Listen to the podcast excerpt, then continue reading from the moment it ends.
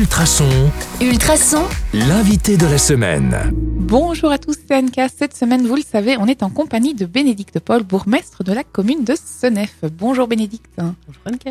Euh, tiens, aujourd'hui, place au projet 2023. Est-ce qu'il y en a? Oui, il y en a. Ben, il y en a toujours, mais euh, c'est vrai qu'en 2023, on a quelques projets qu'on aimerait euh, voir aboutir. Je, par- je parlais euh, il y a deux jours de la passerelle. Et donc ça, c'est vraiment le projet qu'on voudrait finaliser cette année. Et puis, il y a toute une série de projets liés aussi euh, à la crise énergétique qu'on évoquait euh, précédemment. Euh, beaucoup sur l'isolation des, bâtiments, aussi sur des investissements euh, de- d'énergie renouvelable. Et alors, le grand défi qui, est à nos portes, c'est tout ce qui est bornes de rechargement pour les véhicules électriques. Ça, c'est la discussion. Hier, en repas de famille, j'en ai encore discuté. Comment est-ce qu'on fait avec une voiture électrique dans une rue où il n'y a pas de garage?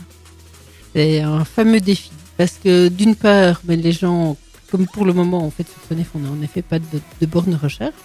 Euh, Il y en a qui tirent leur câble jusqu'à leur voiture et ben, la difficulté, c'est que ça entrave la circulation sur le trottoir. Il y en a qui sont même prêts à financer une borne devant chez eux, mais toute la difficulté, c'est la privatisation d'un espace public. Euh, donc, il y a vraiment une nécessité d'en créer, mais alors même quand on décide de les créer, il y a encore mille questions derrière, de savoir la puissance, le temps de rechargement, comment est-ce qu'on fait pour qu'il y ait une rotation des véhicules, euh, comment on fait pour euh, un véhicule thermique qui se gare sur une place électrique parce qu'il n'y a plus d'autres places de stationnement, comment on fait donc il suffit pas d'avoir l'idée et puis la grosse difficulté aussi c'est la capacité du réseau électrique qui fait qu'on ne peut pas les mettre n'importe où. Effectivement. Mais donc, on pourrait imaginer un parc euh, de recharge, finalement? Ben, nous, notre volonté ici, je ne sais pas si on arrivera sur 2023 à en mettre dans chaque village, mais en tout cas sur 2023-2024, la volonté est de pouvoir mettre des bornes de recharge dans chaque village. Euh, il faudra voir euh, aussi comment dimensionner la puissance et le nombre de places en fonction de l'évolution, mais c'est un vrai challenge. Ouais, c'est un, c'est un fameux projet, effectivement.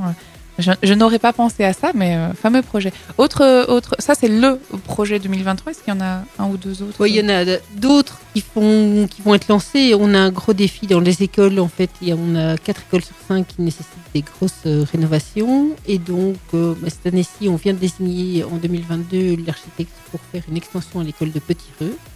Donc, le défi de l'année, bah, ce sera justement d'établir les plans pour répondre à nos besoins, d'avoir le permis et puis de pouvoir lancer euh, le, le cahier des charges pour désigner un autre- un- une entreprise. Donc, encore plein de projets, euh, de- des bonnes raisons de se lever le matin euh, et d'aller travailler. Oui, euh, j'en ai encore une liste. euh, après, comme je- il faut répondre à une série de demandes illimitées avec des moyens qui, eux, sont limités, que ce soit en termes financiers ou en termes de personnel. Et donc, euh, on met des priorités. Ça, c'est celle de Stanis. Eh bien, merci. Si vous avez envie d'en savoir un peu plus, il nous reste demain, fin de semaine, vendredi, pour euh, découvrir euh, euh, les derniers petits scoops de Senef. Rendez-vous sur le 105.8 FM ou en podcast sur ultrason.be. À demain. Demain.